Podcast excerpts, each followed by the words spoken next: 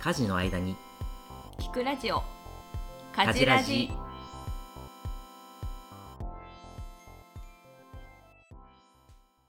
かじら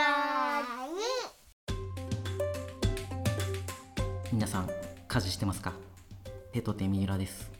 皆さんイヤホンしてますか？手と手の里奈ですよろしくお願いしよます。ろしくお願いします。というわけで今日はなんとですねすごいニュースがありまして。はい何でしょう。私手と手三浦が日本経済新聞の記事になりました。よっ。日経新や聞っすごいじゃないですか。いやー見ました。見ました見ました。見ました。日経新聞も見たしうん。電子版も見ましたで私あんまり話してないんですけど手と手っていう会社をちっちゃい会社を経営しているのではい。日本経済新聞ってビジネスの新聞なんですよ。そうですね。だからもうびてっきりねビジネスかなと思って。最初にお話があった時に。そう、うん。これめっちゃビジネスの話来たんじゃない？これみたいな。PR, PR 的にすごいんじゃね？と思ったらビジネスじゃなかったです。プライベートの話で。手と手の方で来てほしかった。そうですね。ビジネスで取材してくれよ。頼むよ。まだちょっと及ばないですね。そうですね。頑張らないと。というわけではい。取り上げられたテーマが時間貧困というキーワードだったんですよ。うん。時間貧困とは？わかんないですよね時間貧困うんうんこれは簡単に言うと6歳未満とか、まあ、小さい子供がいる正社員の共働き世代うんうんうんが、えー、31%がはい時間貧困だ、うん。で何の時間かっていうと、うん。まあ、24時間をうん。分解していった時に睡眠時間とかうん。食事をするとかいうこの基本的なもの以外のうん。うん時間、余暇の時間とか？まあ余暇とか。うんうんうん。そういうものをこう世界的に調査をしていて、うんうん日本の正社員共働き世帯の31%がその中で時間貧困という定義に当てはめられたと。うん。うんでさらにそれをもっと言うとその共働きの妻の方が80%は時間貧困に陥ってるんだそうです。うんうんうんうんなんかわかる気がする、うん。女性の方が圧倒的に自分の時間を子供のためだったり家事だったりに使っているっていうのは周りのママ友を見ても大体そうだよね。う。ん、だからそれって世界的に見ても日本人の、うん。まあ、男性のね労働時間が長いっていうことも出てたり、まあ、日本人男性はケア労働うん。家庭内のことを、えーやらないみたいな、うん。えーデータも出ているので、うん。まあなんかそういうことが、えーいろいろ重なって、うん。まあ、さらに、えー子育てっていうのはすごく時間が時間がなくなるという側面がありますので、そうですね。それ時間貧困っていうのを日経新聞さんがこう定義したところ、うん。まあ、すごく反響があった、私これ分かるみたいな。時間貧困だっていうぱ反応がすごく多かったってことなんですよね。で、まあ、記事の中では、まあ、そういった状況の具体的な話と僕以外に取り上げられてた人の話で言うと、えーなんか5歳3歳0歳のうん。3人の子供がうん。いる時が一番時間貧困でしたみたいなうん。エピソードを考えるだけで恐ろしいよね。0歳。53530ゼロ。歳育児はもう基本的にうん一人取られちゃうしねべったり。そうそうそう。うちは 2, 2人子供がいるのではいそうですね。0歳2歳とかうん。1歳3歳とか2歳4歳の組み合わせの時うんっていうのはすっごいまあ忙しいわけですよね。うん。うん結構いやいやとゼロ歳育児がかぶったりとか。そうなんです。うん。で、まあ、さらにあとは僕は小さな会社に勤めてたんですけどちょうど自分が30代半ば前半から半ばぐらいっていうのがやっぱすごく仕事が忙しくなってくる時でもあり、まあ、そっちも大変だったっていうのがまあなんかそう二刀流なんですけどその二刀流の負荷に耐えられなかったみたいな。うん。仕事もやっぱりちょうど5年ぐらい経ってちょうどノリに油に乗ってきたみたいな、うんそうですね。いろんなことが自分でできるようになってね。うん。できるようになってきた。で仕事も増えてきたみたいな時期うんですよね。まあなんかそこが重なっちゃうと本当時間貧困でう、ん。もう仕事もな次のプレゼンみたいな、えーことの準備とかがすごいまあ常にあって、うん。でそれもこう満足いかない間にもう帰んなきゃいけないみたいなうん。話があったりとか、まあ、朝もねあの保育園に送ったりとか、まあ、そういうことをなんか重ねてた時期が一番やっぱり辛くて、うん。うん。なんかそういう話を記者さんに、えーしたって感じですね。うんそもそもねなんか平日がめっちゃハードだけど、まあ、さらにコロナ禍もあったんで、そうだね。ちょうどねで休園になったりとか。保育園自体に子供が預けられないとか、熱に対して保育園側もかなり厳しくなってくるので普通に通うこともなかなか難しくなってきたりとか。ちょっと咳が出てたらもうあそうそうそうそうそう。登園しないでくださいみたいな雰囲気 だったりとか。そうなんですよ、うん。だから本当にその時間貧困を感じたと。うん。じゃあその一番辛かった時期のうん。一番辛かったことっていうのは何ですか、一番もう全部辛いよ。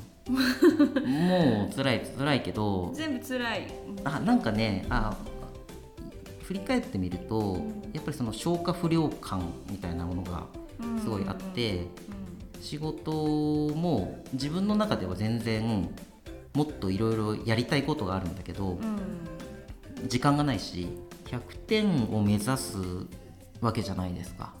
そうですね仕事とかね。う。ん。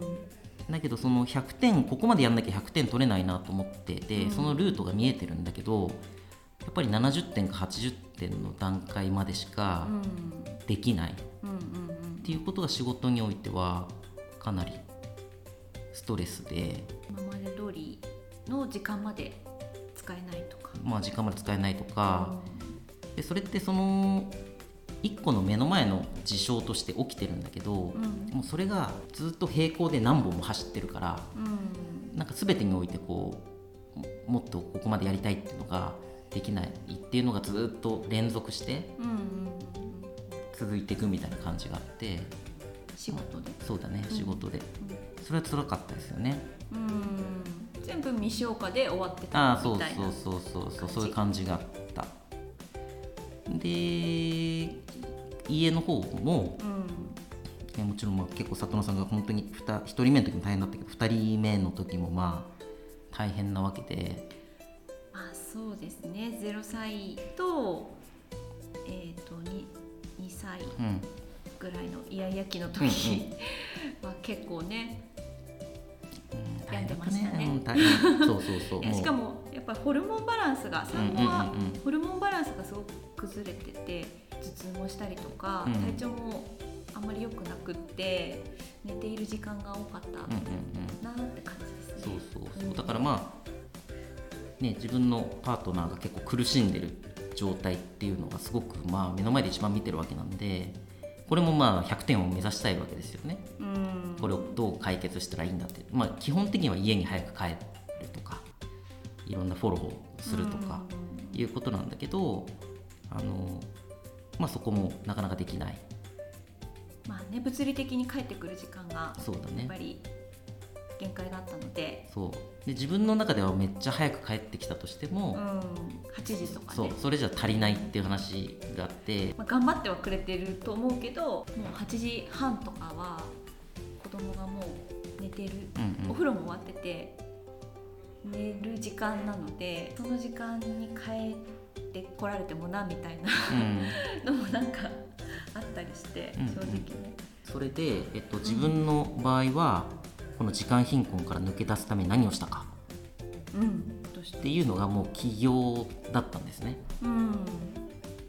なのでまあ起業でもフリーランスでもいいんですけどうんうんうんうん。何か会社っていう組織っていうところが独立することはうん。これ安定した収入みたいなものは全くなくなるんですけどそうですね。時間のコントロールっていうのは全てできるし、えー、と仕事を受けるか受けないかとか、えー、と何時まで働くかとかそういうものはじ全部自分で設定できるのでうん。24時間自分で何やってもいいので、うん。うん。あの就業規則とかもないしうん。送り迎えとかう、ん。働く場所とかも自分で選べるので、もうとにかく今は本当に家の近くで全てが済むような体制を整えてであとはフルリモート。うん。でほとんどお客さんのところにも行かなくて通勤時間みたいな概念とか、移動時間っていう概念があんまりななくなりましたね。そうですね。なのでこれ時間貧困ではなくて今時間富豪です私は。時間富豪おめでとう。ありがとうございます。ありがとうございます。時間富豪への転換ですね。ただ時間富豪になったけど、お実際のマネーは全然富豪じゃないです。そうですね。そうですね。全然富豪じゃない。あの、うん。起業したての時ね、うんうんまあ、今もそんなにふ全くね富豪じゃないですけど。だから時間とお金っていうのは本当に真逆なもの、会社に勤めているとお金は保証されてるけど時間は貧困になる。うん。うんけどうん子育て世代には時間が必要だから三浦さんは時間の方を取ったってことですよね。うん。じゃあおまあ。金のことはどう考えてたんですか？いやお金はないよ。私はもう毎日マネーフォワードのアプリでああお金ねえなって思って生きてますよ会社に勤めてた時に貯蓄ができていたので時間の方にシフトできたっていうのがあるよね。うん。時間貧困から脱出するために時間富豪にシフトするお金の準備はできてた。うん。最終的にはバランスだうん、とそうだね、思うんですけど、うん、真逆なものかもしれないですね。そうだね。まあどっちをどっちかを取ればどっちかはちょっと失うというところがあるっていうのが結構ポイント。これも後半でまた話したいなと思うんですけど、うん。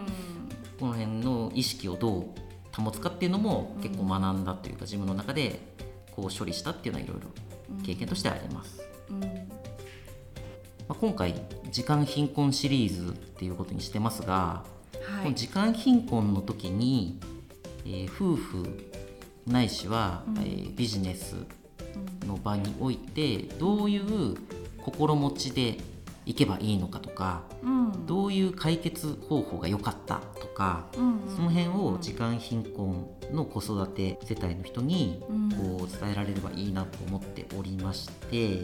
うん。具体的に。あそう具体的にね、うん。伝えていきたいと。はい、経験から。で一つ目がはい。これはちょっと女性向けのテーマなんですけどうんうん。プチ家出論という回ではいでこれはあのうちの里奈さんがですね家出のプロなのでプロです。家出のプロってあんま聞いたことないね。家出のプしてないけど。ロどこに帰るんだろうね。家出のプロを家に帰る家に帰るのか。なんかね里奈さんすごいんですよ。あの本当にしんどい時に子育てがなんかナチュラルにねピッていなくなってあれってなんかゼ0歳か1歳の D, D っていう僕の息子がいるんですけど あれ D と俺しかこの部屋いなくねみたいな。そんなことないよ。そんなに回数こなしてないですよ。あ回数こなしてないけど、うん。その時は本当な綺麗になんかいなくなってて、うんうん。あどこ探してもいないなと思ったらもう靴がないみたいな。そんなそんな何も言わずに出てったかしらね。プロですね。意外とその家出っていうのがすごくう大事なテーマで、えっとそ、妻の精神状態を整えるものとしてもそうだし夫側が鍛えられるっていう側面でもすごく重要だったなと思うので、はい。プチ家出論の話をまずしたいと。おすすめです。はい、はい、そして、えっと、そその次が、まあ、ゆる仕事論ということでゆるゆるっとですね。ゆるっとですね。ゆるっと仕事論ですね。でこれもまあ男性っていうのがこうずっと成長し続ける右肩上がりの人生みたいなものが、えー美徳みたいなね。うん。島耕作がもうずっと係長課長役員みたいにどんどんランクアップする。あれがあれこそが男みたいな。うん。男のロマン？まあロマンつうかさ なんかそそういうものが、うん。まあ我々世代はどうかわかんないけどその上司とかは確実にそういう世代だから。そうですね。出世するうんっていうのが夢？うん。家族の夢でもあるし、うん。なんか男の夢でもあるうん。感じがしますね。なんかそこそういうルールみたいなものって価値観みたいなものうん。と距離をちょっと取らなきゃいけないんじゃないかなと思っているんですねこの時間貧困の時は。うん。なので、まあ、そのポイントみたいなことを、えーまとめたいと思ってます。はい。というわけではい。時間貧困の話してきたんですけども日経新聞さんみたいな大きいメディアがうん。